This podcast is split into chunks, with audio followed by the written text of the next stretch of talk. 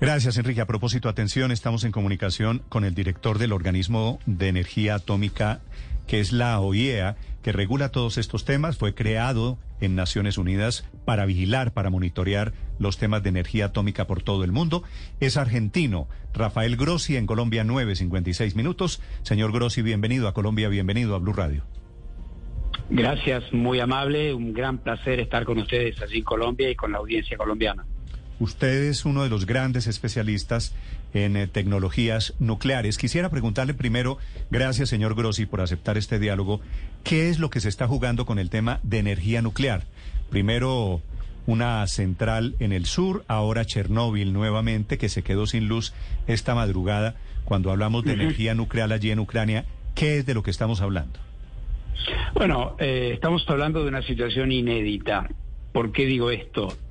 Eh, Ucrania es un país que tiene una fortísima, una fuertísima componente nuclear en su matriz energética. Ucrania tiene 15 centrales nucleares en operación y Ucrania eh, genera el 54% de la energía que se genera en Ucrania de origen nuclear. Esto indica que hay una vasta red de instalaciones, no solamente los reactores, instalaciones referidas al ciclo de combustible, de los desechos radioactivos, laboratorios, centros de investigación, es decir, un vastísimo complejo científico, tecnológico e industrial que está en todo el país. Ucrania es uno de los más grandes países de Europa, como ustedes saben. Eh, el hecho de que haya un conflicto armado que se está desarrollando en este momento en ese territorio ya de por sí genera una situación de riesgo, como existe riesgo sobre toda la infraestructura ucraniana en este momento, también sobre las instalaciones nucleares.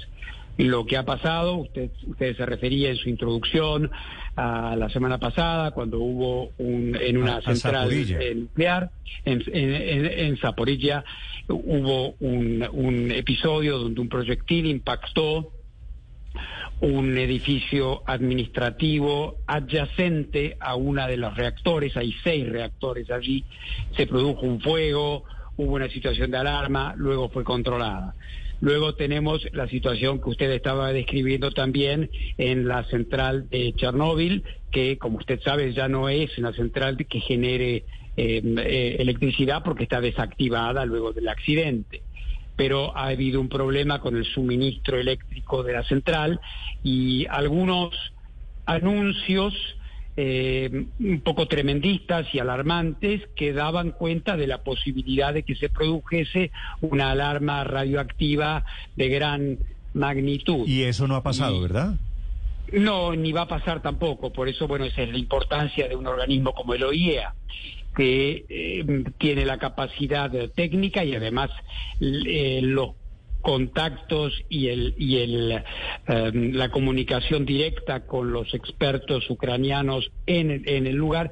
Y eso no va a suceder básicamente porque si bien es, es serio que se interrumpa el flujo eléctrico en una central nuclear eh, el, el, aquí el problema es menor porque, en primer lugar, como decía, no, no, hay ningún reactor en activo en este momento. Lo único que hay es en la central número 4, que es aquella famosa eh, central donde hubo el accidente eh, hace más de 30 años. Eh, hay restos del combustible de aquella central que están protegidos por un sarcófago eh, y están ya suficientemente enfriados y existe capacidad aún de refrigeración independientemente de que el flujo eléctrico se haya interrumpido. Señor Grossi, cuando, eh, cuando hablamos cuando hablamos de energía nuclear, por supuesto, el miedo es una guerra nuclear si no hay eh, fuga radioactiva esta mañana en Chernóbil, si se apagó el incendio de la semana pasada en Zaporilla, ¿cuál es el interés de Rusia metiéndose con estas plantas nucleares en Ucrania? Bueno, digamos, en, su pregunta hay una cantidad de supuestos y habría que hacer, para que la audiencia tenga claridad, habría que hacer un, un distingo, si usted me permite. Una cosa es una guerra nuclear. ¿eh? Eh, la utilización de armas nucleares en un conflicto bélico. Eso es una cosa. Otra completamente diferente es los usos pacíficos de la energía nuclear. Como usted sabe, hay 32 países en el mundo, hay casi 500 reactores que están dando mucha energía nuclear, que es una energía limpia, en nuestro continente, en mi propio país, en la Argentina, en México, en Brasil eh, y en casi toda Europa. Es decir, la energía nuclear eh, es otro, otro aspecto diferente y yo creo que hay que tratar de diferenciar justamente para no crear eh, situaciones de pánico o de temor en la gente. Eh, una conflagración nuclear es otra cosa, es que un país con armas nucleares eh, las utilice para agredir a otro en, un, en una guerra. lo que está sucediendo aquí es un problema diferente es que la seguridad de instalaciones nucleares, instalaciones nucleares pacíficas, se ve eh, comprometida por el hecho, como decía al inicio de mi, eh, conversación con usted, por el hecho de que hay una guerra, digamos, un conflicto armado, digámoslo de otra manera. Entonces, es posible que de manera deliberada o casual eh, las instalaciones nucleares, alguna instalación nuclear se vea impactada por un proyectil, por una munición de cualquier tipo. Y esto, que esto pueda generar entonces eh, aunque fuera esto no deliberadamente, pueda generar la liberación de radiación en el medio ambiente y la, la consiguiente eh, situación de emergencia medioambiental, etcétera, etcétera. No sé si queda clara la, la diferenciación, me parece que es importante hacerla, ¿verdad? Sí, señor Grossi. Mire, le pregunto desde Londres y siguiendo con su con su explicación. Eh, usted decía que eh, Ucrania tiene cuatro centrales nucleares y está en medio de un conflicto. Ustedes como agencia lo que hacen es eh, cautelar que haya un uso seguro de la energía atómica. La pregunta es, ¿qué herramientas tienen de defensa de estas centrales nucleares ante un ataque deliberado o casual, como dice usted? E, evidentemente, eh, el, el, sistema la OIEA es un sistema que no está como ninguno, como ningún sistema de regulación internacional, está previsto para la guerra, ¿no? Está previsto para la paz y para la eh, para una situación normal. De todas maneras, el OIEA lo que tiene es un sistema de comunicación constante con los reguladores y con cada una de las plantas nucleares. Nosotros aún hoy, en, en, este, en estos momentos, estamos en contacto permanente con todas estas instalaciones nucleares. Y tenemos instrumentos de detección, por ejemplo, de monitoreo de la radiación en la atmósfera, tenemos instrumentos de monitoreo de los combustibles nucleares que se encuentran eh, eh, en las plantas nucleares, tenemos una cantidad de metodologías, sistemas y mecanismos eh, para tener una idea muy acabada y muy clara de lo que está sucediendo. Lo que nosotros no tenemos es un ejército para proteger eh, eh, ni las centrales nucleares ni ninguna otra cosa. Entonces, lo que nosotros estamos tratando de hacer en este momento, para ser muy concreto, es lo siguiente. Estamos en este momento, yo personalmente me he ofrecido a ir a Ucrania personalmente y tratar de negociar junto a las autoridades ucranianas y a las autoridades rusas o fuerzas militares en presencia allí un, un marco específico adaptado a esta situación bélica que permita proteger, establecer una suerte de exclusión de estas instalaciones tan sensibles eh, de acciones militares que se pudiesen eh, que pudiesen suceder. Y estamos precisamente en este momento embarcados en esta tarea. Señor Grossi, esta pregunta se la hago desde Madrid. Esta mañana leíamos que usted se mostraba preocupado por una situación que también se refería a Chernobyl, pero si me permite la expresión, por el factor humano. Es decir, que el personal de la central no haya tenido capacidad de un descanso adecuado. ¿En qué medida eso es una circunstancia preocupante para el manejo de, una instalación nuclear como esa? Y sobre todo, ¿en qué medida cree usted que esa situación puede cambiar y los trabajadores podrían ser finalmente relevados para eh, ser, para que sean quienes eh, se ocupen de la central, trabajadores por el mejor estado? correcto. E, ese es otro tema que también estamos eh, abordando con muchísimo celo y con mucha preocupación. la situación del personal. Eh, quiero aclarar que no, sé, no esto no quiere decir que hace 10 o 12 días esta gente no duerme o no come o lo que ha sucedido es que en el caso de Chernobyl, no en el caso de las centrales nucleares, donde sí esto sucede, digamos la, la, la guardia, la rotación de personal en Chernobyl no ha sido autorizada.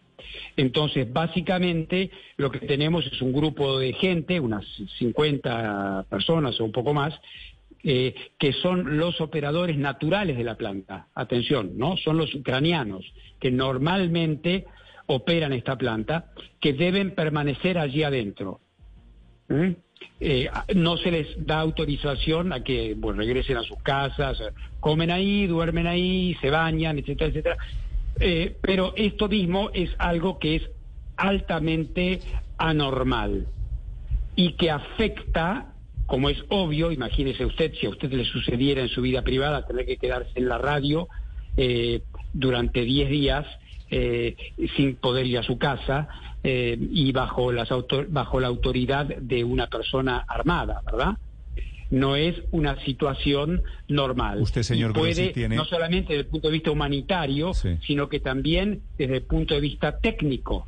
Técnico. Usted sobre... Porque usted no puede operar una, una eh, instalación de altísima sofisticación en condiciones de cansancio o depresión psicológica. Le quería preguntar si usted sobre estos temas tiene comunicación con el gobierno, con los señores que manejan las armas nucleares de Rusia, que es un país miembro de su organismo, de, del organismo Por supuesto, como son miembros de las Naciones Unidas y como son miembros de todas las organizaciones internacionales. Sí, por supuesto, tenemos contacto con ellos. ¿Y qué le dicen? Bueno, eh, hay cosas que, digamos, que hacen un poco a la negociación eh, más confidencial, pero lo que sí le puedo decir es que eh, nosotros acerca de todos los problemas cada vez que suceden. ¿eh? Y estamos instándolos a tener una actitud flexible, una actitud constructiva. Esto es lo que le podría decir. Sí, señor Grossi. Una última pregunta como contexto de lo que significa el Organismo Internacional de Energía Atómica para los oyentes, porque corre el riesgo un tema tan serio y tan importante de terminar convertido en o en una caricatura o en un mito urbano.